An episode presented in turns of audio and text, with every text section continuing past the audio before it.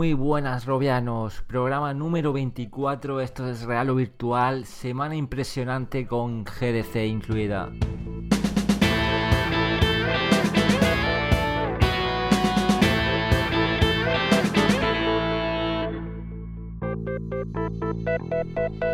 Semana importantísima, semana de resaca de GDC. Muy buenas, Ramón, ¿qué tal? Muy buenas Alejandro, muy buenas Robianos. Pues la verdad es que hacía tiempo que no vivíamos una semana tan intensa y tan emocionante como la que ha sido el, esta de la GDC. Porque bueno, se, intuía ya, había rumores o ciertas noticias sobre si Valve iba a hacer algo, ¿no? Y bueno, al final ha llegado ahí como el que no quiere la cosa y encima de todo con fecha de salida de, su, de, su, casco de realidad virtual. Y, y, bueno, también Sony ha lanzado ahí su, su nuevo prototipo con su fecha de salida también.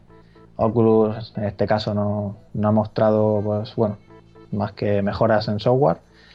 Y bueno, como os podéis imaginar, la charla de hoy pues va a estar centrada en la GDC, por supuesto. Hablaremos, comentaremos todos los detalles, las características de este nuevo HMD de HTC y Valve. Y también nos acompañará como invitado Sei, el creador de los Rostum de Raro Virtual, y nos contará también cómo vivió la experiencia de probar Project Cars en el pasado UTAD, en el, recinto ferial Juan Carlos I de Madrid.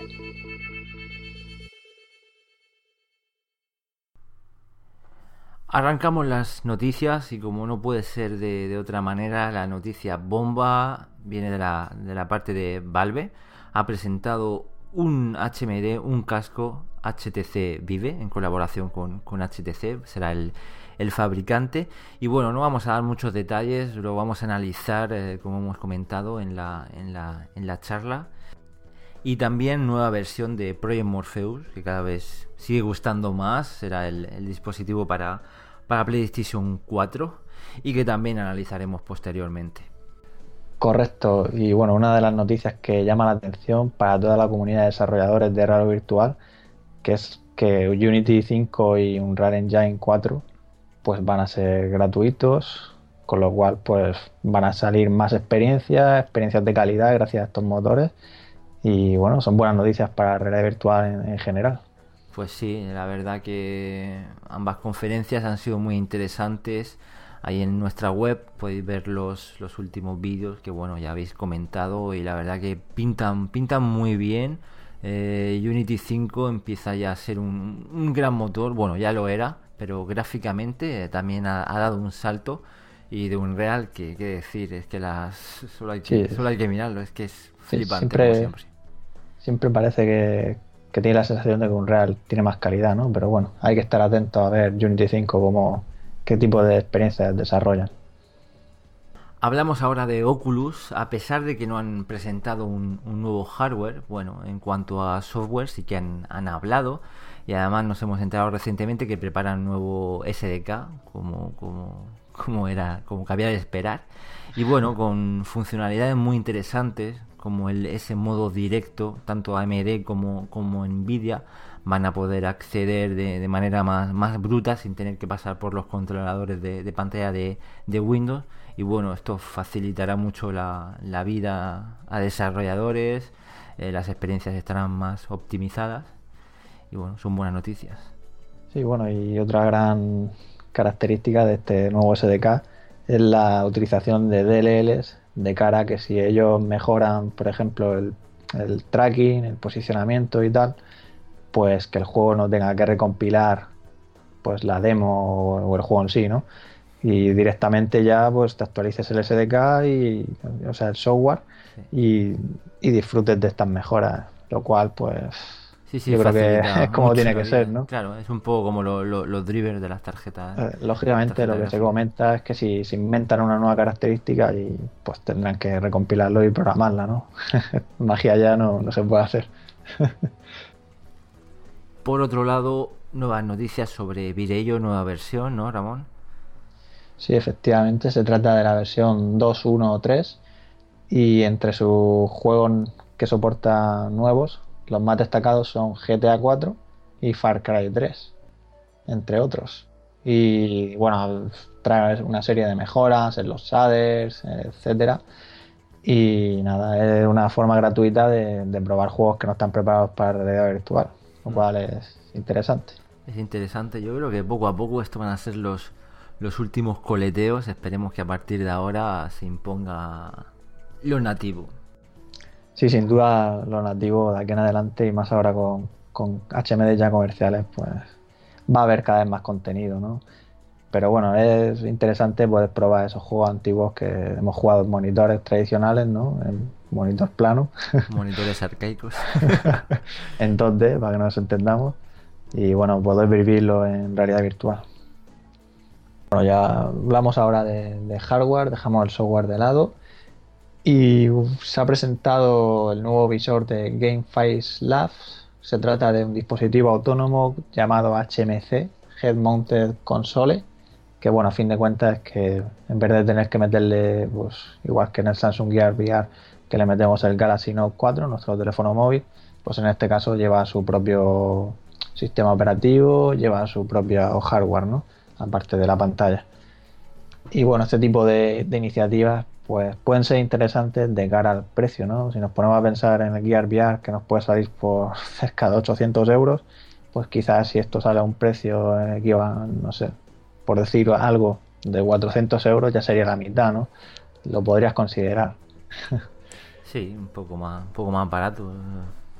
Y, bueno, también sigue la, el estándar libre OSVR, que es el mismo que, va a llevar el, HMD que va a sacar Razer este verano.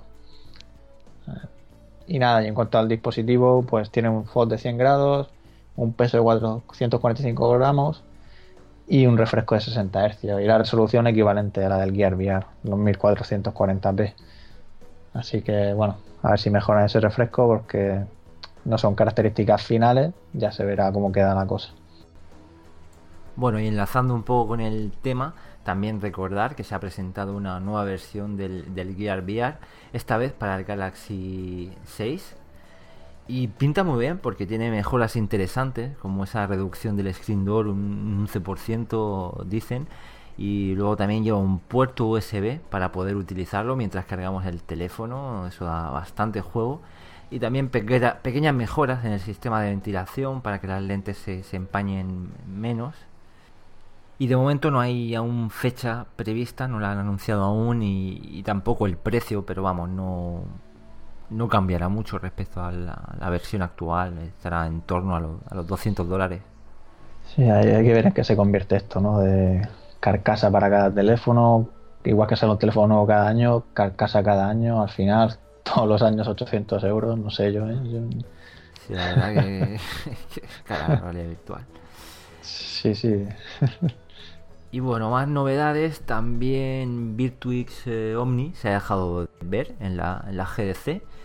Y además han mostrado novedades como ese movimiento analógico. Para ello han utilizado la versión de Dread Hall para el Gear VR. Y pinta bien, el vídeo podéis apreciar cómo, se mueve un poquito más lento, cómo intenta correr. Es un poco lo que nos faltó cuando, cuando probamos en, Alemania. en el caso del Cyber Virtualize. Sí. Pero vamos, es fundamental, ¿no? Para un andador que, el movimiento sea analógico, ¿no? Si no, es que es eso, que dar un paso pequeño y... Sí, no tendría sentido ninguno. que no, correcto. Y aparte también, pues ya han dado las medidas finales del cacharraco. y, y, bueno, que van a migrar las cuentas de Kickstarter a su tienda de Virtuix.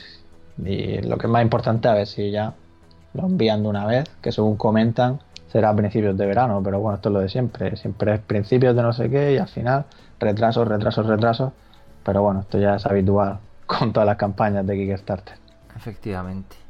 Y más noticias, también PriVR recientemente ha, hablado, se ha, se ha, referido un poco al sistema Lighthouse, que luego hablaremos, eh, el posicionamiento absoluto de, de Valve y bueno, han dicho que les parece bien, que no les importaría colaborar y bueno, a ver cómo quedan todo esto. Efectivamente, todo el tema de, andadores, de dispositivos, se ven amenazados ante este gigante. Y a ver Cómo, acaba. que, que estén y tal, vamos, fue. Ha sido un golpe, vamos.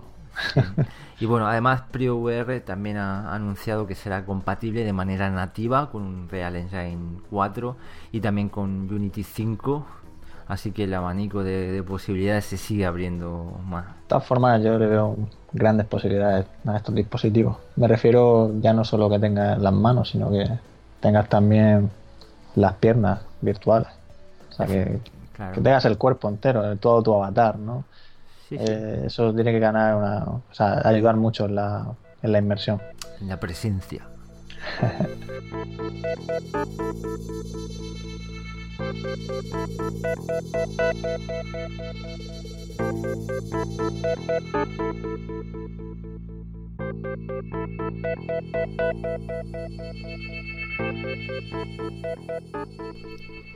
Y arrancamos la charla de hoy plato fuerte, como no, esa fantástica GDC. Las noticias sobre la realidad virtual se han ido sucediendo durante estos días. Y bueno, para analizarla tenemos hoy a un invitado, o más que un invitado, yo diría ya un colaborador, el encargado de esa fantástica sección de Rob Tunes. Muy buenas, Sei, ¿qué tal? Buenas, Robianos, ¿qué tal? Y por supuesto también, Juanlo, muy buenas. Hola, ¿qué tal, Robianos? Pues todavía recuperándome de una de las semanas más intensas que recuerdo yo para la red virtual. Sí, sí, semana de, emociones fuertes. Pero bueno, antes de abordar este tema, vamos a comentar brevemente con, con Sei, que ha podido probar en, IFEMA, gracias a la, la UTAD, el Centro Universitario de, Tecnología y Arte Digital, eh, Project Car. Han instalado ahí una toda una cabina, vamos, con su asiento, su, su volante y además, como no, con, con DK2. Y bueno, queríamos que nos contaras un poco qué tal, qué tal esta experiencia, cómo va ese Project Car para realidad virtual. Pues bastante impresionante, la verdad. O sea, eh, lo tenían presentado la, la Universidad UTA, como habéis dicho y tal, y era un poco para presentar un poco esa, esa realidad virtual al público y, junto con Project Cars y ese playseat y un volante y pedales y tal, eh, bastante, bastante bien. O sea, tuve la oportunidad de dar una vuelta a un circuito con un kart y aunque fue escaso, ¿no? Yo me hubiera pasado toda la tarde allí. Eh, pero o sea, eh, bastante, yo creo que tanto para el que lo haya probado ya anteriormente, Oculus o cualquier otra experiencia similar, o no lo había, haya probado, bastante impresionante. Sí, yo imagino que toda la experiencia ahí con el volante, imagino que llevaría toda su, vibración eh, ahí sentado en, esa cabina, la, experiencia en conjunto tiene que, y más con un juego así, con esos gráficos, tiene que imponer. Sí, es perfecto. O sea, yo desde luego creo que la combinación de PlayStation con, con, una, con el Oculus es perfecta. Y, y bueno, el, el, asiento que tenía ni el, volante, no, no me fijé el modelo disculpadme, pero sí era, era bastante pro. Sí, sí, muy bien. ¿Y el tema de la realidad virtual respondía bien? ¿El tracking? ¿Te, te, notaste cómodo? ¿No te mareaste mucho? Sí, bueno, pues eso, yo hice aquí pruebas ¿no? de meneo y demás. Y bueno, había una pequeña escasez de, frame rate, pero nada, nada preocupante, sobre todo, pues yo qué sé, pues en este tipo de, experiencia. No, no, no creo que no, no era no, no podía marear a, nadie desde luego porque ibas mirando hacia adelante en la carretera era una vuelta nada más y, pero bueno tampoco era eh, iba bastante fluido y, y, bueno se veía también el juego bastante acabado también. O sea eh, no soy experto en simuladores pero eh, no, bastante de acabado el juego. Sí, sí, no, la verdad que va a ser un, juegazo. Yo creo que ya lo analizaremos más adelante también con, Carlos Casa, nuestro especialista en, en simulación y en raro virtual. Ya nos dará él sus comentarios y, bueno, habrá un buen análisis. Más apropiado para probarlo, sí, un, todo un experto. Un saludo de aquí. Pues está bien eso de que vayan montando ahí en las ferias stands para enseñar la red virtual a cada vez a más gente y que lo hagan con una calidad correcta, ¿no? Porque se ha visto muchos casos últimamente de, experiencias que, vamos, que no, para ser la primera vez que pruebe eso a alguien, pues no es lo mejor que, se pueden llevar, ¿no? Sobre todo si va mal, de frame rate, de frame rate y tal. Desde luego. Sí, sí, pero creo que es muy, es muy heavy. Así para, por lo menos la última vez que lo que pude echarle un vistazo, iba bastante justito de potencia, había que ajustar muchas cosas y, y vamos, a no ser que tuvieran un equipazo de los gordos, pues sí es normal que lo que va a comentar ¿no? Que notara que al mover mucho la cabeza que como que faltaba ahí un pelín de, potencia. Pero bueno, si al final ha ido más o menos bien la cosa, pues bienvenido sea. Sí, sí, exactamente. Bueno, pues yo creo que podemos empezar ya a hablar de, lo que ha sido el gran evento del año, por lo menos de lo que va de año, porque el de Las Vegas hay que reconocer que, que sí, que dejó noticias y tal, pero no ha sido lo que ha sido este esta GDC, ¿no? Ha sido sin duda algo grande. Y bueno, yo os pregunto qué os ha parecido y qué es lo que más os, ha llamado la atención así de, primeras. Pues por ejemplo, en mi caso me ha parecido una pasada, porque no solamente de cara a la realidad virtual, sino también el tema de, los motores, ¿no? De, Unity y Unreal, que ya hayan decidido dar el, salto definitivo al modo gratuito para todos yo creo que va a traer un montón de desarrolladores indie y bueno, eso indirectamente nos beneficia ¿no? a, los que estamos encantados con la realidad virtual, pero en general para, lo que es el desarrollo de experiencias indie supone un empujón tremendo. También está por ahí Critec, que de momento ellos no pasan al modelo gratuito, pero desde luego los más populares y, sobre todo Unity que además presenta la versión 5, yo creo que es una, noticia, vamos, bestial, fantástica, de, lo mejor que nos podíamos esperar. Luego ya, pues de cara al hardware y presentaciones que se han hecho, pues la gran estrella desde luego no ha sido Oculus, cosa a lo que no está, a la cual no estamos acostumbrados. Normalmente en todas estas ferias siempre parece que es Oculus el que, el que se lleva los flashes y los premios y todo. Pero no, esta vez ha sido Valve junto con HTC con la presentación del, del Vive.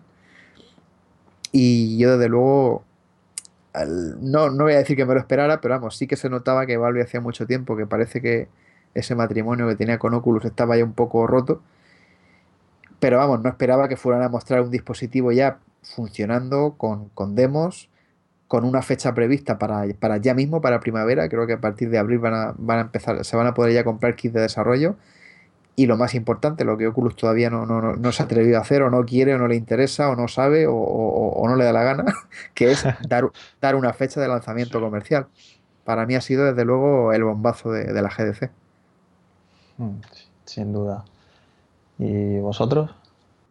Eh, no, desde luego el puntazo fue eh, lo primero el, HTC de Vive, con fecha de lanzamiento para desarrolladores, fecha de lanzamiento comercial, con control, un nuevo sistema de posicionamiento. Eso fue un bombazo. Y desde luego, como dice Juanlo, también el lanzamiento gratuito de Unreal y Unity, que vienen prácticamente preparados para para, que, para, para aplicaciones de realidad virtual, pues va a dar lugar a, que se revalorice este género indie, que personalmente a mí me interesa mucho, me, me gusta mucho el género y, que aparezcan nuevas experiencias. Sobre todo, por, ya hablaremos más adelante ¿no? del sistema de posicionamiento de Valve, pero todo esto son novedades que, no hacen más que, que, dar, que abrir muchísimas posibilidades, tanto a juegos como a otras aplicaciones muy distintas a las que estamos viendo hasta ahora. Sí, bueno, yo también estoy un poco de acuerdo. La noticia bomba ha sido Valve, ese HTC Vive. Pero bueno, yo veo también a Oculus eh, desde mi punto de vista un poco tranquilo. Ellos ya han hecho su, su trabajo, han desarrollado sus kits de desarrollo. Tienen muy claro cómo quieren hacer jugar a, los jugadores. Eh, de manera, de momento han apostado por hacerlo sentado, y bueno, ellos también miran un poco a la, a la masa, no todo el mundo va, a tener una habitación vacía, no todo el mundo le gusta jugar de pie, tipo Wii, moviéndose, la experiencia es alucinante, no, no cabe duda, eso es presencia, pero, pero bueno, ellos han apostado por, por una forma y yo creo que tampoco se van a, precipitar ahora corriendo de, de, de hacer declaraciones, nosotros también podemos hacer esto, lo otro, no sé. Yo creo que ellos ya han hecho su trabajo y, a ver, a ver por dónde, cómo acaba todo esto. Y bueno, las fechas son muy ajustadas. El kit de desarrollo en primavera, el verano de por medio, en Navidad se supone que el, producto final y bueno, a ver los desarrolladores qué, qué tiempo tienen para, para trajinar este, este producto. Yo creo que hay algunos desarrolladores VIP que ya, que ya están trabajando con el HTC, por ejemplo los señores de, de Gallery, que si no me equivoco en la GDC han mostrado ya alguna, alguna experiencia, alguna demo jugable de, del juego.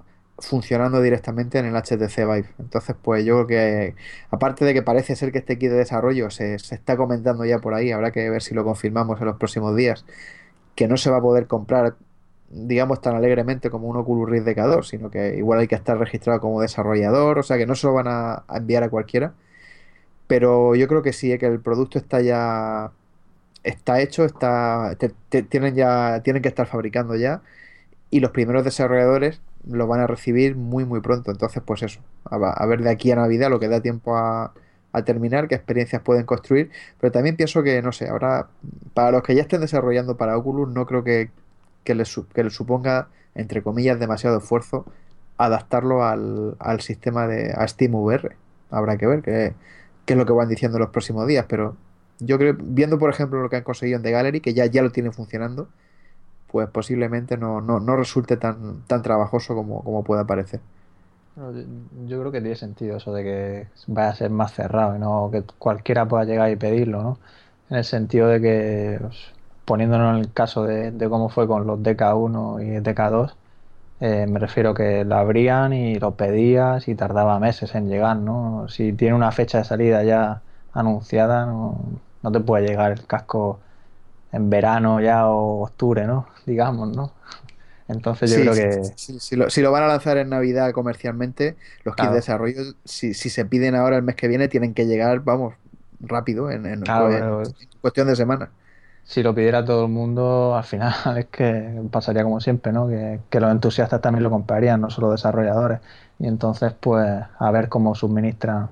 No sé, no creo que para el kit de desarrollo vayan a hacer una producción masiva aunque aquí, aquí yo no tengo tan claro que vaya a haber que los entusiastas vayan a, tener tanto interés porque no parece que vaya a haber experiencias así de un día para otro ¿eh? para, para, este kit. No, no fue como en el caso de Oculus Rift que, que enseguida estaba todo lleno de, de, demos en Unity, incluso el Half-Life 2 salió enseguida y tal. Y aquí, no sé, por lo menos la sensación que da a día de hoy es que no que, que, realmente sí que va a ser mucho más destinado a desarrolladores de lo que han sido los, los DK1 y DK2. Yo me conformo con todo el catálogo de Valve. Todos los Half-Life, Team Force, todo. Portal. Yo me conformaría con el Half-Life 2 tal, tal cual está, que se supone además que ya funciona con, con Steam VR si, si, es, si ese se puede jugar entero en el, en el HTC Vive el mes que viene, veremos si no tengo que sujetarme la, tarjeta de crédito. De todas maneras, eh, ¿creéis que, va a van a hacer una excepción y no se va a retrasar? ¿Os acordáis de Hard Life, por ejemplo? el Valve Time, ¿no? Hombre, en este caso, por suerte, por suerte, no es Valve quien lo hace, sino que es HTC, que es una empresa que, es un fabricante que, bueno, pues fijaos que están, si no están acostumbrados ya a fabricar tiradas de, smartphones y yo creo que esta gente cuando, cuando dice que lo va a tener listo sí pero no me refiero al, hardware a lo mejor luego que tengan problemas yo que sé de, software, de software. eso puede ser otra historia que también se retrase por, por ese aspecto no sé. bueno tienen tiempo yo creo que para darle caña de sobra. Sí, yo pienso de todas formas que, lo de SteamVR, lo que es el, el, software, llevan ya tiempo, haciéndolo, porque desde, la, desde, desde, las primeras versiones de Half-Life 2 para DK2, no para DK1, que ese sí que creo que funcionaba casi casi a pelo con el SDK de Oculus, pero para el DK2 sí que están utilizando ya su, su software, su SteamVR, en la modalidad Oculus Rift, digamos. Entonces yo creo que sí que tienen hecho ahí ya, tienen ya un, un camino bastante, bastante bien recorrido. Si han dado fechas, seguramente tengan algo preparado. Si tienen pensado Navidades un, un producto comercial, pues tendrán evidentemente alguna experiencia eh, para, para defender o demostrar esto en su nuevo control. Quién sabe si no Half-Life 3. Claro, porque aparte del HMD, pues ahora, ahora comentaremos ¿no? que, que también tenemos un sistema de control, que es una de las cosas que, que Oculus ha comentado ya que, que sí que están trabajando en ello, pero que es complicado el tema del input, de la entrada. Y bueno, pues Valve aquí directamente eh, ha lanzado un par de controladores parecidos a los, a los PS Move, parecido a STEM, no Steam, que ya es de ellos, sino STEM de Sixsense. Y, y, bueno, pues dicen que han dado con la tecla y la gente que lo, que lo ha estado probando estos días, pues comenta que eso tremendamente preciso, que funciona muy bien los, con los dos faros, ¿no? El, el, el, sistema que tienes que colocar en cada esquina de tu habitación una especie de faro. Y, la verdad es que parece que eso, los comentarios son muy buenos. yo tengo mucha curiosidad por, por, probarlo, porque no deja de ser un sistema óptico, que muchas veces hemos comentado el tema de que si Kinect sirve o no sirve. Este es un sistema óptico con dos puntos de vista, digamos, uno a cada lado, que se supone que pues, podrá suplir las carencias de un solo Kinect delante de nosotros. No sé, yo pienso que puede funcionar. Muchas veces lo, hemos comentado en el foro que, que teniendo un par de Kinect estaremos casi seguros de que funcionaría muy bien. Y en este caso, pues mucho más porque los, el, tanto el casco como los mandos tienen sensores incorporados para leer directamente la, luz y bueno, habrá que verlo funcionando. Pero... A fin de cuentas, no es el mismo sistema que, que Oculus. No, no es lo mismo. no, se nota que aquí han, querido tomar otro camino en ese sentido. Me refiero en el sentido de que, que, es óptico también, que si te pones delante pues, se va a tomar... ¿No? Sí, sí, pero aquí no te vas a poder delante porque los, los faros los vas a tener colgados en el techo. Entonces aquí va a ser complicado que, los tape. ¿no? es como tener, por ejemplo, la cámara del Oculus Rift encima del monitor y yo que sé, en, cuanto tengas un volante encima de la mesa, pues enseguida lo, lo, vas a incluir, lo vas a tapar. O en cuanto te gires un poco, en cuanto te pongas de lado, Madre mía, la, la, la, habitación del pánico. A ver cómo le explicas a, alguien que vaya a tu casa y no tenga ni, ni, guarra de la realidad virtual. ¿Qué es esa habitación que tienes ahí con, ese colgado en, la, en, el techo?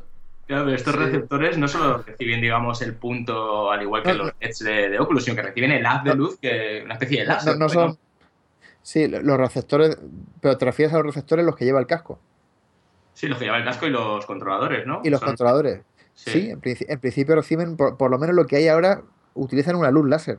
Ya no sé, también estuve leyendo comentarios de gente que decía que, igual luego la versión final en vez del láser utilizaba infrarrojo. Ah, es que de esa manera, si tuviéramos a lo mejor el controlador ocultado, oculto por una parte de nuestro cuerpo, quizá ese, ese, ese receptor no, no sería capaz de ver el punto de salida de ese, de ese LED, ¿no? Pero sí ese haz de luz, si, es, si, si son láseres, ¿no? O, algo así. alguna burrada, pues pero bueno, por, eso han puesto dos, porque al poner dos ya es que es muy difícil que, ninguno de los dos consiga ver el, ver el mando, por muchas vueltas que te des y no sé, no sé que te caigas encima de él y lo, lo tapes con el cuerpo. Es que son los, dos, puntos de vista y luego el posicionamiento propio que llevan también, el, llevarán acelerómetros de posicionamiento, o sea, es que Sí, me imagino que llevarán los típicos sensores de orientación, por lo menos, ¿no? Para, aunque aunque no sepa la posición absoluta, pero sí que llevarán, porque eso cuesta dos duros y es una tecnología que ya se sabe que está funcionando bien. Lo que sí que presenta es un, montón de posibilidades y posibilidades a que bueno, pues los desarrolladores den pues nuevas formas de juego, nuevas experiencias. Eso sí, con este controlador se abre mucho de eso, ese tipo de... Ya que hemos empezado hablando de, de esto del posicionamiento absoluto, eh, yo, bueno, me entraré ya a saco con esta característica y comentaros que esto que se habla de la habitación, ¿no? ¿Creéis que al final la gente va a dejar de lado los andadores? Bueno, dejar de lado, ya, o sea, así de primera es difícil, ¿no? Que, que de normal considere adquirir un andador, ¿no? Sobre todo ahora mismo que está empezando todo, ¿no? Pero me refiero, viendo las posibilidades de esto de la habitación, yo es que tengo la sensación de que una vez que probemos esto, es que no vamos a querer subirnos a un andador. Claro. sí, yo, estoy seguro de que si tenemos el sitio suficiente pues para tener un área en la que nos podamos mover. Hombre, no hay el 5x5, los 25 metros cuadrados va a ser muy complicado, pero a lo mejor un área, por ejemplo, de, de 2x2, que sí que yo eso sí que lo veo más o menos factible, ¿no? Que, que, que quien tenga una habitación que no sea demasiado pequeña, pues sí que puede dejar una esquina de un par de metros, 2x2 metros, por ejemplo, en el que puedas, no sé, por lo menos dar un par de pasos para un lado para otro. Y yo creo que sí, que claro, la sensación tiene, no, seguro que no tiene nada que ver con un andador, por muy bueno que sea el andador y por muy bien implementado que esté. Pero claro, para poder sacarle todo el partido y que, y, que sea realista, pues serán experiencias muy, muy especiales. No podrás cogerte un, un shooter normal en el que vayas andando un buen rato y demás. Aquí esto está pensado para pequeños movimientos. Entonces, pues eh, experiencias como las que hemos comentado alguna vez, ¿no? De defender una pequeña posición, por ejemplo. Me imagino un juego tipo, tipo por ejemplo, un francotirador que esté eh, situado en lo alto de un campanario, que se, se mueva en, pues eso, ¿no? Que se asome por las ventanas, un pequeño espacio de un metro, un par de metros, pues experiencias muy concretas que sí, que pueden tener sentido para, para, moverte, pero eso, claro, no plan Battlefield o, Call of Duty. Claro, eh, puzzles, tridimensionales en un ambiente, en, una, en, un espacio concreto y tal, pero yo creo que si se demuestra que se demuestran experiencias que son óptimas para ello y, funcionan, eh, yo veo aquí a todo el mundo haciendo hueco. O sea, haciendo hueco. Yo, yo, para, para experiencias que sean tipo defender una posición, por ejemplo, vamos, yo, yo, yo, yo lo veo que, que, eso, puede triunfar, ¿eh? puede, puede ser. Estaban en, en, los comentarios de la noticia sobre una especie de el modo survival de Left 4 Dead, ¿no? De, de, aguantar pues las hordas, ¿no? Que vienen y tal. Sí, sí, sí. no, incluso, por, ejemplo, no hay ningún disparate combinar los dos métodos. Por ejemplo, de eso, imagínate el Left 4 Dead, pues por un lado podrías caminar utilizando el mando y al llegar a cierto sitio el juego entra en modo pues eso, se, activa un modo de defender la posición, con lo cual ya con el mando ya dejas de moverte con el mando y te mueves físicamente dentro de un pequeño espacio. O sea, es que ahí el límite es la imaginación. Sabes si combinar las dos cosas, ¿no? A la vez todo el rato, ¿no? Que tú te muevas, no sé, aunque sería un poco yo, Yo, eso ya lo veo raro. Yo, le vería más lógico el tema de, eso, ¿no? De, de, por ejemplo, el juego que utilice fases en las que te muevas utilizando el gamepad de toda la vida y otras fases que al llegar a ciertos sitios se active un modo y ahí ya pues te muevas andando. Bueno, yo es que también le veo posibilidades a un juego de estos de, lucha, ¿no? De, en un ring, ¿no? Imagínate ahí. Claro, tienes tu ring ahí de, de 2x2, 3x3, ¿no? claro. Yo, yo, sí que veo, yo, sí que lo veo, ¿eh? que, que, que puede haber gente que sí que se abra, que se haga un pequeño hueco en su, en su habitación. Evidentemente no va a aprovechar el 5x5, pero, pero tamaños más pequeños, tipo, yo sé, 3x1 o algo por el estilo, que te puedas mover así de lado a lado pues ¿por qué no? O sea, son cosas que una vez que las pruebes seguro que, vamos, quieres buscar la forma como sea. Pues ya ves. hay, que ir haciendo hueco. Lo, que yo no sé si sería posible, de alguna manera, esos 25 metros cuadrados, hacer algún tipo de experiencia que, que te fuera generando algo que te engañara de alguna manera. No sé si me entendéis, que vayas andando a un sitio y de pronto entras a una puerta, no sé. Imagino que a lo sí, e, eso han puesto en el foro, pusieron un, ejemplo, un vídeo el, otro día, ¿no? De, cómo podían engañarte y el, el, juego te podía hacer creer que estabas andando en línea recta cuando tú en realidad estás andando haciendo círculos. Pero claro, para eso sí que no, eso no puedes hacerlo en un espacio de uno por uno ni dos por dos. No, eso necesitas, el necesitas un, mucho más espacio, Sí, un espacio grande, entonces, pero por lo visto funciona bastante bien, vamos, o sea, es una forma de, de engañarte y hacerte creer. Otra cosa es que luego alguien sea tan ingenioso como para ser capaz de hacer una experiencia en la, en la que realmente de, te, hecho te, muevas en un cuadrado pequeño, por ejemplo, yo que sé, subiendo escaleras o algo por el estilo. Sí, de hecho, si nos, si nos tapamos los ojos e intentamos andar en línea recta, eh, nadie anda en línea recta. todos, tenemos una pierna más larga que otra y comenzaríamos a andar en círculo eh, si nos perdiésemos en el desierto. Eso, eso está, está, demostrado. O sea que, pero claro, necesitamos de mucho espacio. Si intentamos hacer ese método en un espacio más limitado, nuestro cerebro recibiría esa información extraña y vete a saber ¿no? qué, ocurriría, ¿no? Pero, Aparte tendría que ser todo muy medido, porque imaginaros, ya, habéis visto las reacciones que han provocado el DK1 o el DK2, yo que sé, en Affected, en demos de, de montaña rusa, gente saltando de la, de la butaca, imagínate de pie, que de repente una experiencia de, terror, que te ves a alguien por ahí detrás, el típico susto, Ah, habrá gente que se quedará paralizada y otra gente que correrá y se pegará contra la pared una noche. una noche. ahí en el suelo, pues, se pondrá en posición fetal, pero de luego tiene que ser Puede ser muy fácil que en una experiencia de miedo, por ejemplo, estés, pues eso, que te estés moviendo y que estés ya muy cerca de una pared y que en ese momento pues te asusten y, y, y, pegues un salto hacia atrás o algo por el estilo y te la puedes pegar. O sea, el sistema ya, ya han confirmado que va a llevar un, un, sistema de, de alarmas tanto, tanto visual como acústico, o sea que vas a ver la, la rejilla de la habitación. Pero claro, por ejemplo, si, si vas andando hacia atrás, la pared de atrás no la, no, no, la ves a no ser que te des la vuelta. Entonces tendrá que llevar un, sonido, una alarma o algo. simplemente en, en, Drill Hall, imagínate, da igual que se ponga la pantalla gris, negra, ¿quién no va a correr en Drill Hall cuando te veas ahí ese detrás? O sea, nada más que con el cacharreo ese que, que suena, nada más que con ese cacharreo sales corriendo, atravesas una pared o lo que sea. A ver, a ver cómo, cómo, solucionan todo eso. la, verdad es que yo muchas veces le, lo, pienso que, quizá Oculus, el tema de, decir claramente que apunta a una experiencia sentado, no es ya por limitaciones técnicas, sino incluso a lo mejor porque realmente ven que se pueden meter en problemas, que ya sabemos que en Estados Unidos la gente le encanta poner demandas y tal, y, igual que igual que demandan a la, asociación de armas porque fabrica armas, eh, y cuando realmente la culpa la tiene el que se, el que se la ha comprado y la pega un tiro a otro, pues lo mismo aquí también te demandan por, por crear un sistema que te permite andar cuando tienes que ser tú el que tiene que tener ser consciente de, de cómo lo estás usando, claro. Sí, yo, yo pienso eso muchas veces, por eso estos... Y, quizá Oculus ha sido por consejo de sus abogados, vete a saber. Consejo de sus abogados y al final es un producto para masas y ellos valoran unos porcentajes y venga, que levante la mano quien va a jugar de pie, cuatro gatos, y que levante la mano quien va a jugar sentado con la Coca-Cola al lado. Es que al final, yo qué sé, también son esas cosas. Pero lo, lo bueno es que te ofrezcan las dos experiencias, poder elegir. Sí, realidad virtual, hay que meterse y para mayor inversión, qué mejor que andar tú, ¿no? No, no, desde luego eso se aumenta muchísimo. Sí, por, mucho, por mucho que Oculus diga una y otra vez que se centra en la experiencia sentados, todas las demos de Crescent Bay las han hecho de pie y eso es por algo. Entonces ahí se están contradiciendo también un poco, porque claro, sí, sí, una experiencia sentado, pero para realmente que la gente alucine la ponen de pie. Entonces.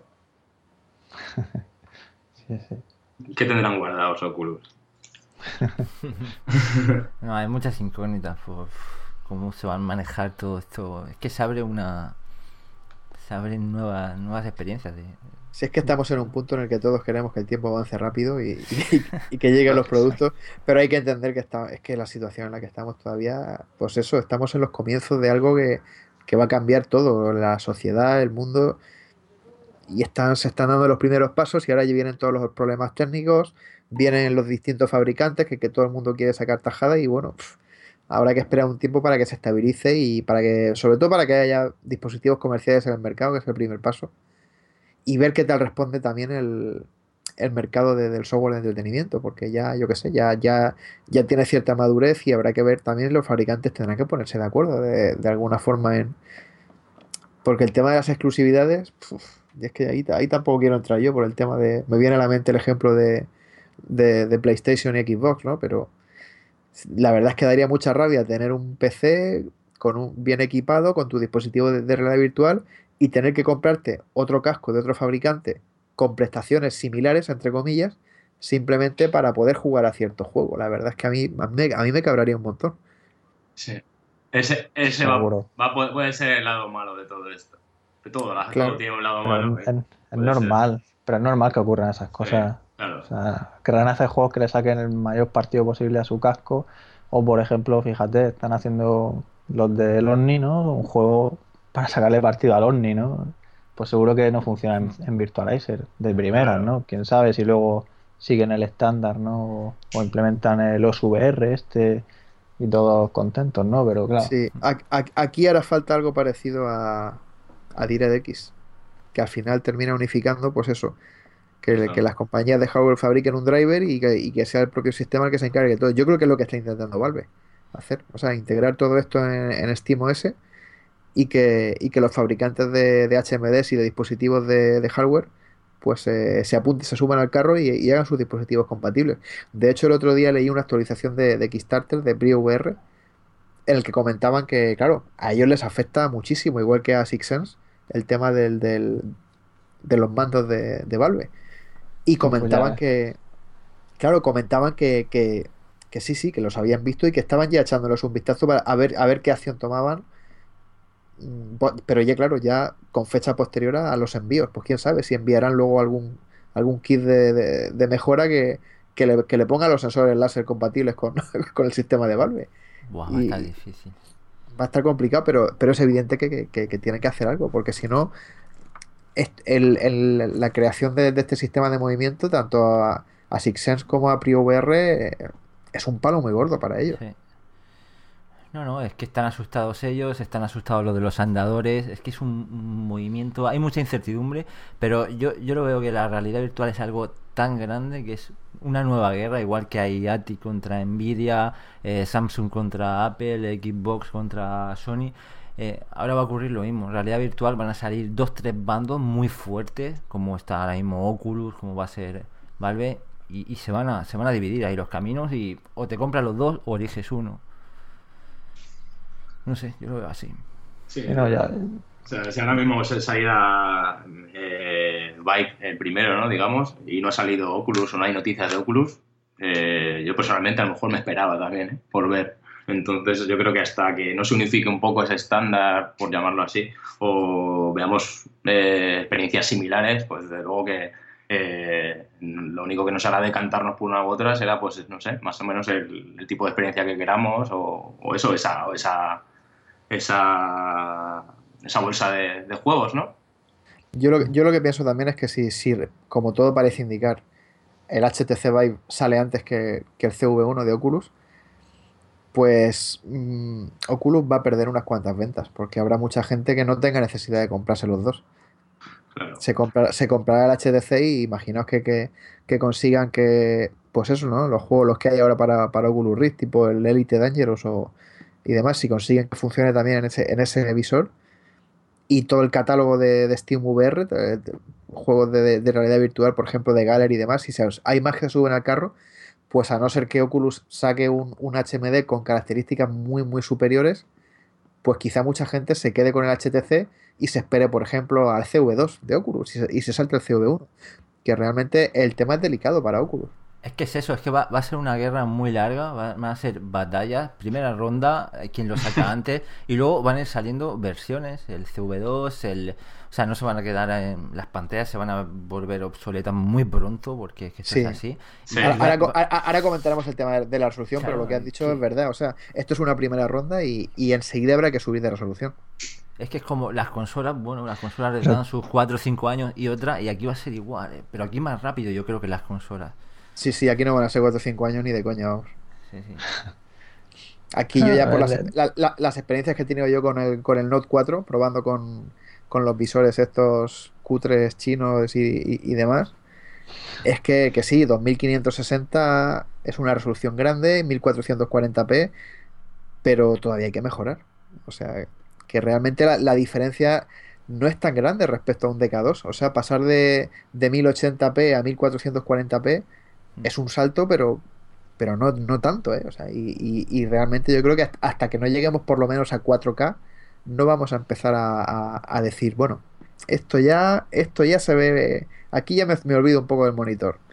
Y esta primera jornada de, de- de visores comerciales te- va a tener una vida, entre comillas, Corta, ¿eh? corta.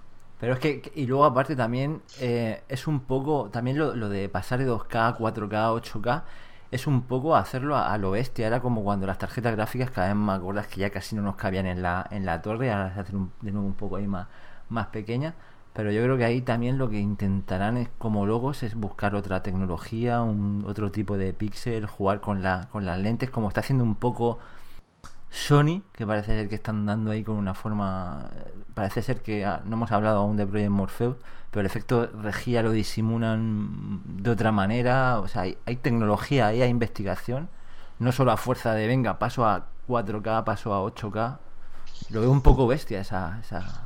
Sí, habrá, habrá que hacer un poco de todo, pero, pero vamos, es que el- la resolución la tienen que subir de todas formas, sí o sí. Por mucho que intenten meter difusores y engañarte y tal, hacen falta píxeles y, y- y hace falta potencia bruta. Que eso también lo, lo tenemos que comentar ahora después, el tema de las novedades de AMD y Sí. Nvidia que, y DirectX 12, que está claro que, eh, o sea, es que estamos ante una revolución tan grande que es que hasta la forma de, que tiene el software de interactuar con el hardware de, los PCs está cambiando. O sea, se está haciendo, diseñando APIs nuevas que van a bajo nivel, que, que- van a tener, eh, exclu- eh, o sea, centradas exclusivamente en, en reducir la latencia. Estamos ante un cambio muy, muy grande en, todos los sentidos. ¿eh? Va a ser cara, ¿eh? La realidad virtual. O sea, nos vamos a dejar de. De- Sí, al, princi- al principio va a ser al principio va a ser cara, ¿eh? Los primeros años va a ser va a ser muy cara, estoy, estoy convencido. O sea, no, no ya por los cascos porque no van a ser demasiado demasiado caros, pero el hardware para moverlo al principio sí, o sea, tarjetas gráficas dobles sí o sí, o sea, tanto Nvidia como AMD están ya potenciando el tema de la multi GPU, una gráfica para cada ojo Y, eso, eso la gente tiene que tenerlo claro. O sea, vamos a necesitar dos gráficas seguro. Es una titán para el ojo izquierdo y una titán para el ojo derecho. es que a ellos les interesa, desde luego. Entonces, si han fíjate, fíjate, pues fíjate que, probablemente, probablemente con gráficas de gama media, medio alta, podamos tener soluciones más o menos buenas. ¿eh? Yo creo que sí. Que, porque aquí el, el, el rendimiento multi-GPU se supone que debe ser muy bueno una vez que los drivers estén bien hechos y bien optimizados. Porque realmente cada tarjeta se va a encargar de un ojo exclusivamente. No es como ahora que tienen que balancear la carga entre las dos y, y es una, vamos, es, es, un trabajo de, de, ingeniería tremendo para que, para que los juegos funcionen bien con alternando fotogramas con una GPU y con la otra. Pero ahora va a ser más directo, va a ser eso, una GPU por ojo, cada tarjeta va a ir a su bola, entre comillas, y, y se supone que se va a aprovechar mucho mejor el rendimiento. Y bueno, ya que, habláis de rendimiento y que os mencionado ya lo de los píxeles, pues como decíais, eh, bueno, ya se había visto en los prototipos de Valve que utilizaban dos pantallas, ¿no? Aquel prototipo que tanto llamó la atención eh, el año pasado. Y, y, bueno, en este caso, pues gracias a las dos pantallas logra una resolución de 2160 por 1200 que como has dicho, si lo comparas, por ejemplo, con el Note 4, pues pues no llega, no llega, bueno, prácticamente la misma hasta cierto punto, ¿no? En menos. sí, es menos, efectivamente. en menos, en, todos los, en todos los sentidos, en anchura y en altura. Me, refería que es poco más que un DK2, en realidad. claro, claro, exactamente. No sube mucho. Se queda medio camino entre el DK2 y el Note 4. Sí, sí, sí. Es que sorprende un poco, ¿no? Por lo menos a mí me sorprende que, que sea esa resolución, ¿no? Mm, quién sabe, lo mismo la versión comercial ya También hay que, hay, que, tener en cuenta que, alcanzar esas resoluciones a 90 Hz ya también es complicado, o sea, porque pantallas de 4K sí que hay ya, pero pero vamos a tiradas muy pequeñas. Creo que había algún móvil, no sé si de estos chinos ya, que se anunciaba con resolución 4K. Pero claro, a 60 Hz y gracias. O sea que, que esto de momento llegará, llegará. Pero siendo esa resolución, suponer que, que esa resolución sea la que llegue en Navidad, ¿la veis suficiente? Quiero decir, es que hace un momento estabais hablando del Gear VR, que sí tal.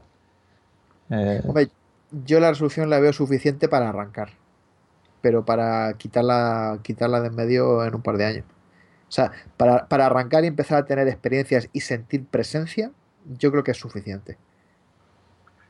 Sí, pero hombre, es lo que pasa con lo que habéis dicho antes, es que el, progreso de las pantallas ahora mismo está dando pasos de gigante cada día, entonces es lógico que vayan a aparecer nuevos modelos más adelante, pero es suficiente para, para empezar, para, y, es y, es verdad que la resolución no lo es todo, ¿eh? o sea, es que es así, o sea, para sentir presencia yo creo que, que, esa resolución es, suficiente como para, para llegar a, a, creerte que estés ahí digamos que tu mente sea capaz de llenar los huecos entre, entre los píxeles.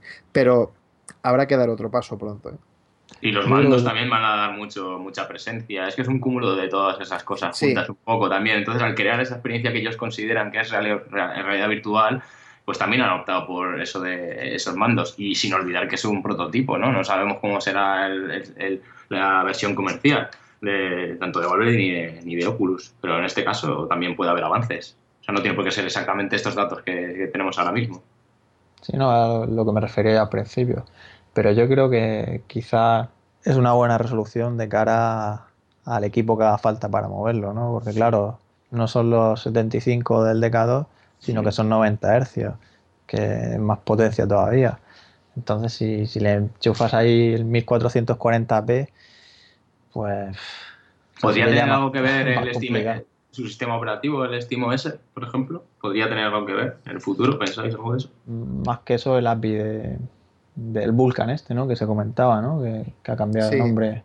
Tanto Vulkan como DirectX12 van a tener mucho que ver, porque se va realmente se va a quitar un cuello de botella grande ahí en, la, en la, GPU del, en lo, que, es la interacción de la gráfica con el resto del sistema operativo y, se le va a sacar más rendimiento ¿eh? a las tarjetas. De hecho, hoy, he, leído algo de que, de que se, con, con DirectX12 y con, con, estos, con estas APIs, incluso se obtenía una, una gran mejora en, tarjetas gráficas eh, bastante, entre comillas, antiguas. Eh. De, hablo de, de, varias generaciones atrás, en lo que es el acceso directo al metal, como, como le llaman ahora.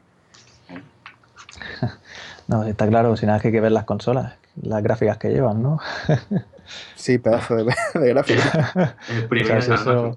si, eso, consiguen exprimirlo ahí al máximo, pues yo creo que lo que tenemos ahí, los pepinos, eso De todas maneras, es que la, o sea, la, guerra está declarada en todos los frentes y la de la de software también va a ser súper importante porque, por ejemplo, Valve va a jugar a, tres bandas, te va a vender el, casco junto bueno con HTC, te puede vender la Steam Machine, te va a vender la máquina y te va a vender el, la biblioteca. O sea, es que.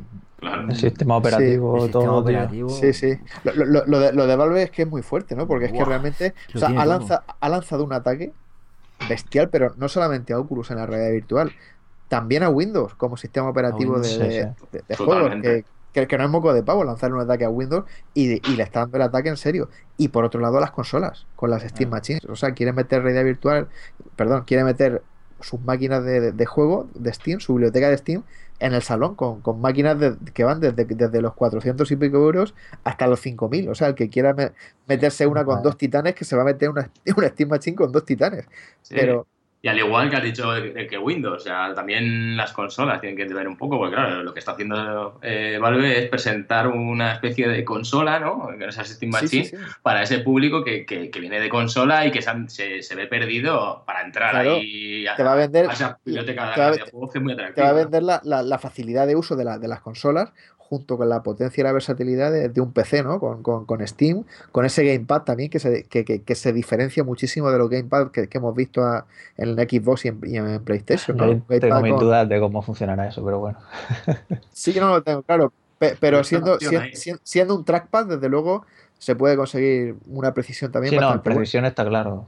Pero a, mí de entrada me, choca mucho, pero es que es como todo, claro, como nunca lo hemos manejado, luego igual lo coges, te pones y a lo mejor en cuestión de, poco tiempo, me acuerdo yo cuando, cuando empecé a jugar con, a los shooters con, teclado y ratón, acostumbrado a jugar. que, menciona eso, es que los propios mandos estos nuevos de, del HTC Vive llevan también, ¿no? Como unos sensores o algo de, como trackpad o algo, ¿no? Quiero recordar lleva la misma superficie táctil que, el, que el Steam Controller, igual. Eso me parece raro, ¿no? ¿Qué utilidad tendrá eso?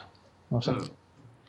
si tú ya mueves, si tú ya mueves la mano, ¿no? Quiero decir, o sea, como si moviera el cursor, ¿no? O sea, ¿qué sentido tiene eso? Sí, pues quizá para lo que me comentamos antes de hacer que el personaje camine cuando, cuando tengamos que caminar distancias largas, no lo sé. Eh,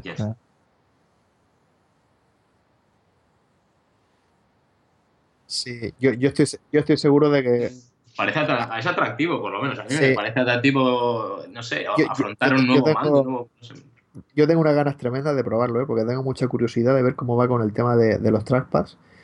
Porque, no sé, lo, lo, lo, veo la verdad una forma también de sacar un mando diferente, ¿no? no, sí, no sí, va, eso. Otra vez, porque los de PlayStation y Xbox te cambia la ergonomía, pero, pero lo que son las funciones, los, los sticks son los mismos en, uno y en otro. Y entonces aquí Valve ha apostado por hacer algo distinto y que de alguna forma pueda atraer a los usuarios de, ratón que, que, no quieran perder la precisión que tienen cuando pasan a un, a un gamepad normal. Y ganar la comodidad del sofá o quedarte ahí recostado. Claro. No, ya digo que la verdad es que lo de Valve es, un ataque tremendo en todos los frentes y, en vez de, no sé, hay muchos que pensamos que, lo que tenía que hacer es sacar el Half-Life 3 de una vez y dejarse ya de, tanta historia. Mira, si es que va, a estar en un stand, va a estar la Steam Machine que va a poner eh, Ready for HTC eh, Vive con el Half-Life 3 encima, la palanca de, de, Gordon, que, le hemos comentado muchas veces, todo el pack, o sea, hay... Una palanca con sensores, claro. Con sensores láser. Impresionante, ese pack va a estar, ¿Qué más quieres? Se va a botar rápido. Gordon Crowbar, Powered by Lighthouse. Dios. Qué guapo, tío. bueno, y ya hablando de la, de la pantalla que estábamos, el tema de las lentes, ¿no? Que menudas lentes, macho. O sea, son enormes. Ven, enormes, sí. sí, yo espero que sean más cómodas que el DK2 y que sean menos delicadas. En el DK2 lo que ocurre es que si las mueves un milímetro arriba y abajo, enseguida distorsiona la imagen. A ver si aquí dan un poco más de, juego. Sí, que sea más fácil ajustárselo, ¿no? aparte, además, que el prototipo de, de, Valve, bueno, de Valve, de HTC Vive, permitía mover, creo que permitía mover, la, mover las lentes, ajustar la distancia entre pupilar, con lo cual lo dejaríamos al pelo a nuestra distancia. Entonces, yo espero, espero también que, haya una mejora. Yo, yo por suerte se ve que mi distancia entre el pupilar es más o menos estándar, que tanto con DK1 como con DK2 se me queda justo las pantallas delante y no tengo problemas, pero, pero sí que soy consciente de que hay gente que, que no, que tiene los ojos más separados o más juntos. Y necesita poder ajustar eso. Y el tema del FOV, que es súper importante los 110 grados que se comentan, yo creo que, o sea, todo un acierto, ¿no? Que, tengamos más FOB, ¿no? Siempre queremos más, pero bueno. El FOB nadie ha tirado la casa por la ventana, ¿eh? 110, bueno. Bueno, pero ya, ya es más, ¿no? Que, el DK2. Ya, pero, ya, pero tampoco sí. sí, eh, es, 180, ¿no? Ya, volver un poco a lo que era, es, volver a lo que era el DK1, porque con el DK2 se ha perdido un poquito. Ahí, pues. ahí está, exacto, claro. Y que no se ve, por lo visto, ese ¿no? ese corte recto ¿no? del final de la pantalla. Al ser redondo. Claro que eso va a ser, o sea, las primeras oleadas, o sea, ronda de, de HMD, mm, vamos, van a ser todos de ese estilo. ¿no? no creo que hasta que no pase un CV2 o por ahí que se mejore en ese sentido, ¿no? Del, del FOV horizontal. Sí, e, e, e, ese seguramente sea la, siguiente batalla de, la red virtual. Buscar ampliar el FOV horizontal, pues eso, hablar, ya de 130, 140, de ahí para arriba. Porque ahora mismo, hay que decirlo, ahora mismo es enano el FOV, ahora mismo es eh, muy pequeño. Ah. También, también es que nos acostumbramos enseguida. A ver, yo estoy a gusto en el, en, Elite, estoy a gusto porque estás en el espacio, es muy negro. Ahí estoy a gusto, pero me salgo de, Elite, que ahora es difícil salirme de Elite, pero pero ahí, ya, ya lo noto. O sea, ahí faltan, faltan, no sé, 20, 30 grados fácil. No sé. Hasta 180, pues imagino lo que queda. Pero bueno. Nada, todo, todo llegará ya. Juegos de bucear. Ese lo saca Premorpheus. Eh. En, el caso del Elite, por ejemplo, te, bueno, pues te imaginas que llevas el casco de la nave puesto y que realmente te está bloqueando por los lados y ya está. Claro, claro. Bueno, y otro tema que, yo considero bastante importante, quizá no para los entusiastas, porque puede que nos dé un poco igual, pero de cara al público en general, si tú te pones el casco y te molesta o te agobia, pues te, o te vas a quitar la ganas de volver a usarlo, ¿no? Sobre todo, y sobre todo luego, luego el tema del mareo. A ver, yo es que también me estoy cogiendo la fama de que mareo, pero yo me mareo con ciertas cosas, ¿no? Lógicamente con el Elite Dangerous pues no me mareo o con otro tipo de experiencias, pero es lo que se habla mucho en el foro y se ha comentado a raíz de la, de la noticia de, que ha dicho Gabe Newell, ¿no? El tema de, que produce cero, cero mareos, ¿no? Eh, es lo que hablábamos, ¿no? Si te pones con el pad, con el gamepad, ¿no? A girar, yo creo que con este casco seguro te pasa igual, que te, que te mareas. Pero lógicamente, si te pones a andar, eh, yo por ejemplo en la pasada Gamescom, ¿no? Con el andador, que estuvimos ahí dando vueltas y tal, yo me quité el casco, estuvimos ahí cinco minutos cada uno y no me mareé nada. O sea, es que yo creo que depende de la experiencia, ¿no? De, de cómo lo hagas, en ese sentido.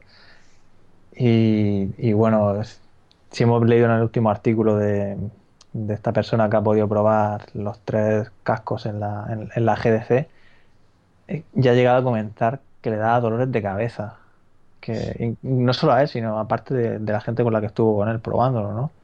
Yo creo que aquí ya entra otro tema un poco más chungo, ¿no? Eh, pues sí, esto es un poco preocupante. Yo cuando lo he leído eh, me ha inquietado un poco, ¿no? O sea, que te marees, ya no estamos hasta cierto punto eh, acostumbrados, pero que te dé un dolor de cabeza después, eh, más de uno se puede preocupar. Y eso es raro. noticias. A mí me ha chocado también, sobre todo luego porque he visto que, es que no he visto ningún comentario más al respecto, pero claro, este usuario que ha escrito una, una explicación tan detallada y sobre todo tan profesional, ¿no? Porque se nota que, que el, que, que, que, el tío se fija en ciertas cosas. A mí, me ha encantado leerlo y por eso lo, he traducido en cuanto lo he visto, porque me, ha parecido súper interesante y muy bien explicado. Pero es que no, no, he encontrado a nadie más que se queje de lo mismo. O sea, hay un montón de gente de, de, prensa y además prensa genérica, prensa no especializada en realidad virtual, sobre todo que lo han probado en, en Barcelona, en el Mobile World Congress. Y no le pasaba a nadie, por eso yo no sé si ha sido una cosa puntual, pero claro que le haya pasado a él y a otro de su equipo, pues se me ocurre que por lo que sea, en ese momento las demos hubiera, hubiera ocurrido algo con el equipo, que se hubiera descalibrado algo, y que le haya pasado a los dos, porque no, a mí, no sé, yo la verdad es que de llevaban momento... tres cubatas, porque vamos, Sí, tú sí, estás ahí, sí. puedes probar los tres cascos, tal, y irían, vamos, hasta arriba. Pues a mí me ha sorprendido, o sea, me ha sorprendido que, le, sí, no, me ha sorprendido que el de Vive en concreto también, eh, o sea, tampoco les sorprende demasiado, ¿no? Eh, contrasta mucho con, con lo alucinados que parecen las, las, las- las impresiones de otras personas que, que hemos visto también. Pero de todas maneras yo no me lo creo, ¿eh? El, el amigo el amigo Gabel, yo creo que son afirmaciones demasiado rotundas. Mm, O sea, lo ha probado mucha gente, ¿vale? Ya lo han estado exponiendo, pero en comparación con la gente que ha podido probar los, los DK, eh, no sé, me parece un poco contundente sus declaraciones. Habrá gente que se maree seguro. Sí, más que nada porque ese dato puede dar, pues eso, darle miedo a mucha gente, decir, hostia, da, da dolor de cabeza después. Me preocupa. Realmente el mareo te vas dando cuenta de que te empiezas a sentir mal, ¿no? Sí. Y luego a lo mejor te puede doler la cabeza un poco o estar con un mal cuerpo, ¿no? O quién sabe si, la, han- si la que han probado ha sido la última, después de haber probado tantos, y claro, desde la cabeza, pero no solo desde Vive, sino Claro, eh, exactamente, que- es que a saber cuántas horas que- han estado ahí. Claro, que, que, la- que, que lo llevaran ya acumulado, ¿no? El cansancio y el, y Son muchos factores. puede ser muchos factores. Es que tenemos Sí. que saber el orden que venían de probar. A lo mejor habían probado Claro. Project Morpheus antes eso o el DK, claro. Ahí está, ahí está. Ahí Yo, la verdad es que de momento, aunque, aunque lo ha dicho esta persona, que, que, que, que ya os digo que me ha encantado lo- su- sus impresiones, pero el no haber visto más, más casos, yo de momento también lo considero una cosa aislada y, y- y no... Incluso él mismo dice que, que eso, que, que no lo tiene claro y que tiene que volver a probar porque no, no, no- es que no parece normal. Yo lo cogería con, con pinzas y no lo tomaría Sí. como algo muy importante. Yo creo ¿no? que Ramón se marea, fijo. Nada, nada. Yo soy optimista y, y espero que, que este tema ya esté superado. Y, y- y muy importante lo que decía de que, que era más cómodo que el, que el Crescent B, incluso el tema de la espuma y todo. O sea, eso yo lo considero importante también, ¿no? De cara a, como decía, el efecto mapache.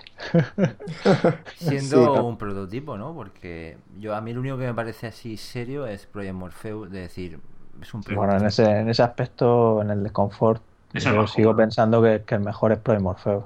Sí, sí, lo más Sí. cómodo. Sí, pero también es verdad que lo hace a costa de, de- de no ser tan cerrado como los otros. O sea, con Project Morpheus, en cuanto bajabas la vista un poco, te entraba un, Hombre, una cantidad Ya. de luz tremenda. Entonces, claro, solo se apoya en la, en la, en la cabeza, digamos que se reparte mejor el peso, pero no, no se encaja tanto en, en la cara, no sé, supongo que... Y la verdad es que esta versión nueva, a ver si, si tenemos ocasión de ir otra vez a la Gamescom este año y podemos probarla, pero, pero yo Sí. espero que, que, que sea más cerrada y que no, que no tendré tanta, tanta luz. Porque comparado con el, por ejemplo, con. Bueno, es que no podemos comparar, claro, no lo hemos probado. Pero porque el Gear, por ejemplo, Juanlo, a, a un adelanto ahí, es cómodo, ¿no? A ver, el Gear eh, me han dejado este fin de semana, lo, lo he tenido un ratillo aquí el sábado, he podido estar trasteando con él. El Gear es muy cómodo y lo, lo que tiene es que la, la, la, la luz la bloquea absolutamente toda, o sea, mucho más que el DK2. No entra ni un rayo, o sea, cuando te lo pones no sabes si es de día o de noche, es tremendo cómo, cómo te, cómo te aísla del, del exterior. O sea, el, el DK1 y el DK2 tienen esas ventanitas que están ahí cubiertas por una especie de, tienen como un tejido y entra un poquito de luz, o sea, incluso levantas la vista y puedes ver el teclado. Con el Gear no ves absolutamente nada, cero. Joder, qué bueno. Lo cual, lo cual me gusta Mm. porque es todavía más, más realidad virtual. Pues nada, pues como conclusión de, del Vive, yo creo que, que vamos, que no hay- increíble, ¿no? Lo- o sea, la sorpresa, ¿no? De, de este nuevo HMD. Y, Sí, ha sido algo inesperado. y, y ya que habéis sacado el tema de- del Project Morpheus, ¿qué, qué os ha parecido eso? Bueno, las características que han anunciado, ¿no? Lo- Bueno, a ver, Sí, me refiero a la baja persistencia, los 120 Hz, los 100 grados de fog, que se vaya a mantener 1080p, eso bueno, tampoco sorprende mucho, debido a lo que hay detrás, ¿no? claro, es que no sé, igual nosotros no vimos como si estaba enchufado una PlayStation directamente en Gamescom, por ejemplo. Vimos una caja. vio, sí que se vio la caja que será lo que comentan, ¿no? Que renderiza o ayuda a renderizar, ¿no? El tema. Sí, y, y es lo que com- el- este usuario, el, el que ha hecho la review de los tres cascos, también comenta que, que en ningún momento vio ninguna PlayStation. O sea que, que, que sí, la, la caja famosa no está conectada, pero que luego vete a saber a lo que estaba conectado A detrás. una Steam Machine, ¿te imaginas? Habría sido muy bueno. sí. Pero no, en, en cualquier caso, es, es curioso, ¿no? El truquito que usan, entre comillas, para llegar a los 120 Hz. Bueno, primero que te. no sé qué pantalla habrán encontrado que funcione a 120 Hz a esa resolución, que, que eso también tiene tela. Pero que claro, que hay que tener en cuenta que, entre comillas, ese esfuerzo no lo hace la Play. La, la Play 4 renderiza 1080p en estéreo a 60 fps, que no es poco, pero ya todo el tema de, de- de subir a 120 Hz lo hace mediante interpolación y también la deformación de las lentes y tal lo hace también un, digamos, un dispositivo externo a la, a la consola. Yo, yo creo que aquí va, eh, algo tiene que ver lo del PC Now, que se está escuchando hasta, hasta ahora, o sea, sola- de sola- manera solapada, porque creo que hasta ahora solo está activo en, est- en Estados Unidos. Pero creo que hay juegos que incluso se van a poder, diga- digamos, renderizar algunos juegos eh, con este sistema, ¿no? Entonces a lo mejor podríamos tener unos juegos con unos gráficos o incluso este, este, esta, esta fluidez y tal puede darse, pues eso, eh, por otro aparato que vaya enchufado al, al visor, ¿no? Y que reciba estos datos, digamos, en vía streaming, puede ser. Sí, di- digamos que es que van a hacer un Time Warp pero a lo bestia, porque realmente el, el Time Warp que, que- que se está pensando para PC es para, digamos, como, como el último recurso, ¿no? Como cuando ya todo falla y, y ves que los frames por segundo van a caer durante un instante, pues coges, utilizas el Time Warp y salvas los muebles. Aquí no, aquí para lograr los 120 Hz lo van a, lo van a usar todo el rato. No sé si comentaban que podía haber demos o experiencias concretas que sí que iban a ir a 120 de forma nativa, pero vamos, serían unos gráficos de estos, A- pues en plan, en plan PS, claro, A mí me preocupa, PS3. a mí me preocupa la, la- la fatiga, porque a mí me recuerda al principio cuando salieron la- las consolas, la 360 lo hacía, el famoso 1080i, eh, yo prefería, prefiero 720p, o sea, Sí. cansa menos a la vista, Sí, sí, y, sí. y aquí vamos a estar ahí delante a, no sé, Pero yo creo que es algo di- es, distinto, dif- ¿no? es O diferente, sea, ¿no? Pero me, me suena eso un poco, no sé. Sí, Yo creo que cuanto ser- más refresco, mejor para la vista, ¿no? O sea, sí, menos lo notaremos. Yo, yo me imagino que debe ser un efecto parecido al que hacen los televisores, estos que, que, que interpolan la imagen, ¿no? Y te, y te ofrecen un movimiento súper suave Claro. y lo hacen inve- inventándose los fotogramas intermedios. Lo que pasa es que aquí está más delicado, es más delicado porque está el tema del head tracking por en medio. Entonces, claro, yo no esa sé. fluidez, esa la fluidez curiosidad no, de saber. no la tenía Yo, antes. yo- yo también te- yo tengo curiosidad también porque, porque por eso, ¿no? Porque lo, lo veo un poco así, o sea, decir que lo voy a conseguir todo mediante interpolación, no sé. Que si eso funciona bien, o sea, ¿por qué no hacerlo en PC, no? Y en vez de 90 vamos a 120, ¿no? No decían, yo me recuerdo que era más de 90, lo que, o sea, no sé, la- en las transparencias aquellas que sacaron los de Sí, de- Valve, ¿no? ¿Te acuerdas? Diciendo lo Comentaban ideal, que, ¿no? que a partir de 90 ya iba bien, pero que lo ideal sería más, sería más 120. Claro, claro. Si, si Pero, Sony hombre- hace esto, ¿por qué no hacerlo si va bien, Hombre, claro? Por- porque Sony también us- usa un panel de menos resolución. Entonces me imagino que luego en PC es- Claro, es que en PC vamos a partir de, de resoluciones más altas de 1080p. En Play 4 se van a quedar ahí. Entonces, pues bueno, igual son capaces de fabricar un panel Claro. especial para eso. Hombre, si lo han dicho, por algo será, porque desde luego sabemos todos que lo de los 60 frames por, Ah. por segundo ahora mismo está. Guay, y si alguien puede fabricar un panel es Sony, vamos, pues no tiene Está claro. experiencia ahí. También, también, claro. Claro. Bueno, y otra cosa que, que realmente Sony se merece otro aplauso, que no lo hemos comentado, y es que Sony también da fecha de lanzamiento para. Project Morpheus. No de, no de una fecha concreta, pero ha dicho el primer semestre de 2015. Entonces, bueno, pues ya tenemos dos, nos falta De uno. 2016. De 2016, eso, digo Sí, sí. 2015. Que si no, se va, así alguno se va a emocionar. Así que Sí, nada, sí. parece que en un periodo de unos pocos meses tendremos el primer visual comercial y en un periodo de en torno a un año Fíjate, tendremos otro.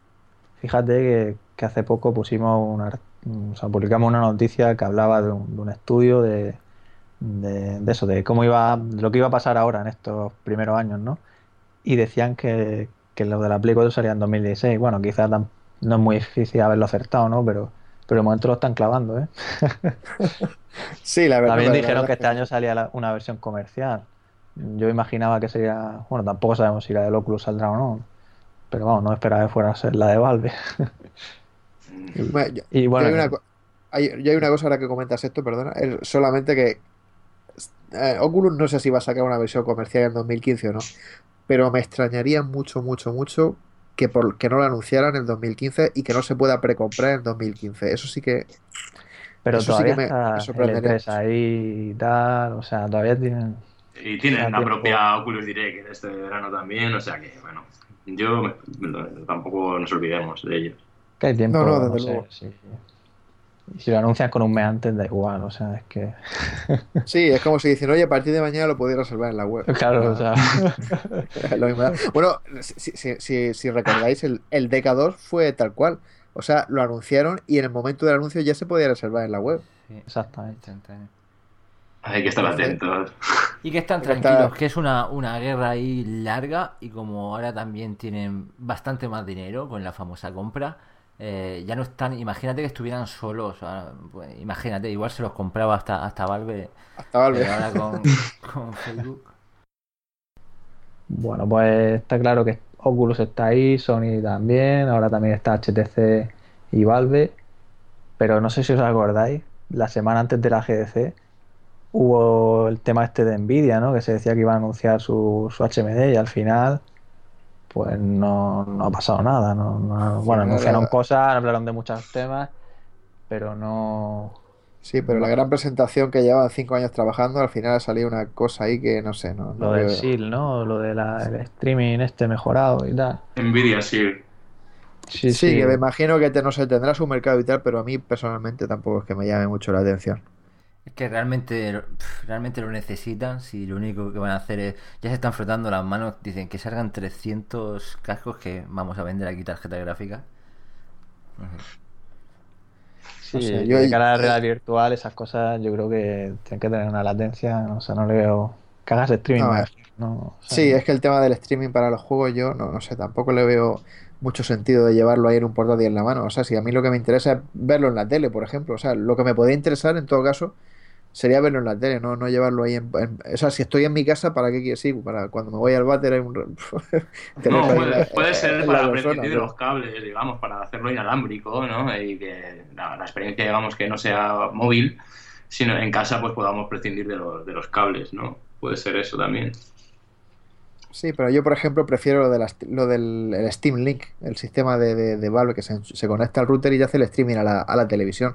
A, a mí que me lo haga una consolita Claro. pequeña de mano con una pantallita pequeña, Mm. pues personalmente a mí no, no, no me llama mucho la atención. Vamos, supongo que habrá gente que sí que le guste estar en el sofá sentado jugando a eso y en vez de estar con la tele, pues estar con su con su Shell y sus cascos. Pues bueno, pues cada uno. Pero a mí personalmente, o sea, desde cinco años trabajando en esto y que me saquen esto, a mí me dejó un poco pff, como diciendo, Sí, vaya tela. poco, ¿no? que Sí.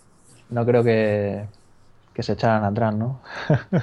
Quién sabe, lo mismo vieron lo de Valve y dijeron, "Oye, para, para, Va- vamos, vamos a esperar a ver". la siguiente feria. Vaya mierda nuestro casco. No, yo la verdad es que no, no, no creo que fuera eso. O sea, se- sería, sería el Shell directamente, que bueno, pues nada, pues si lo sacan, pues tendrá su público también. Había- habíamos emocionado todos. Pero bueno, también está Sí, ahí el, el- A, a- a- a mí me ha parecido mucho más interesante pues todo la- la- lo que han comentado tanto ellos como AMD de, de las mejoras de, de la latencia, del multi GPU para realidad virtual y todo eso que, que el tema del Shell. Mm. Sí, no, y que bueno, que no solo está Sony, Oculus y, y HTC, ¿no? Que también está la, la iniciativa de OSVR, ¿no? El estándar está abierto con, con lo que llega de Razer, ¿no? Este mismo verano. En este caso sí que este verano, que sacan esa versión. Sí, se supone que el de Razer lo van a poner a la venta este verano. Yo no lo sé también si ese visor no terminará también integrándose en el, en el ecosistema de Steam o si realmente tendrán- serán capaces de tener la, la suficiente autoridad como para sacar un estándar que, que, que atraiga al se- desarrollador. Se van sumando más empresas, ¿no? Y algunas importantes. No, que, que no son cuatro gatos, quiero decir. Sí, sí, sí. Ver, estos movimientos se verán ahora mismo y claro, desde luego Valve va, o sea, Steam va, va a influir mucho en todos estos, en todas las marcas de cascos que haya. Sí, eh, ahora mismo es que es inevitable que pasen también un poco más desapercibidos, sobre todo también porque las especificaciones técnicas que han demostrado, pues tampoco son nada del otro mundo, la verdad. O sea, son el tema de, de resolución y, y todo eso, pues te quedas un poco frío, ¿no? Sí, sí, es que no, no lleva ni posicionamiento ni nada, es que no. no o sea, son 1080p, 60 Hz. Sí, Sí, para, pero bueno, cine Pero, pero, lo, importante es, más que las especificaciones del casco en sí, pues el hecho de que sea un estándar open source totalmente. Entonces, pues Mm. bueno, pues ha- habrá que ver cómo evoluciona, pero vamos, ahora mismo los focos los tienen puestos, pues eso, los tres grandes. Sí, sí, sí, está claro. Y bueno, ya tenemos fecha de salida de algo. Sí. Si, si, HTC no se, no se contagia de- del Valve Time, tendremos un, un visor de realidad virtual en 2015, que es lo que todos No, no me lo creo, ¿eh? Yo no- no. Navidades, tío, Navidades. Qué fuerte. Bueno, pues yo creo que como siempre podríamos seguir aquí más rato, horas, pero hay que cerrar ya. Y yo como conclusión, pues decir que, que vamos, que estoy súper emocionado. Ya por fin tengo una fecha de salida. Ya podemos andar barajando qué vamos a hacer, si vamos a comprar HTC Vive, si vamos a esperar a ver lo que hace Oculus. Si vamos a comprarnos una casa nueva, Si vamos a vaciar el garaje y dejar espacio buscando alquilarnos uno. sí, sí, sí. No, pues, pues eso, yo. Y bueno, el tema de Sony, ¿no? Que, que, se- que vamos, que de aquí a final de año esto va a ser muy interesante, todo lo que va a pasar. Y espero que, que sigáis con nosotros. Y nada, muchas gracias, Sei, por estar aquí con nosotros. Gracias a vosotros por invitarme, como siempre, encantado de aquí estar echándote. Nada, ya será, será, ya serás, serás habitual, seguro. Encantado. nada. Yo me despido también de todos vosotros. Pues eso, el resumen de esto es que ha sido, pues seguramente la semana más emocionante desde, desde este pequeño renacimiento de la realidad virtual de los últimos dos o tres años. Y que estoy muy ilusionado con lo que va a llegar en, en 2015.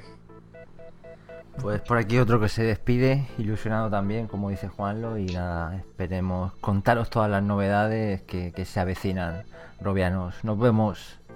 Hasta la próxima. A la próxima, Thank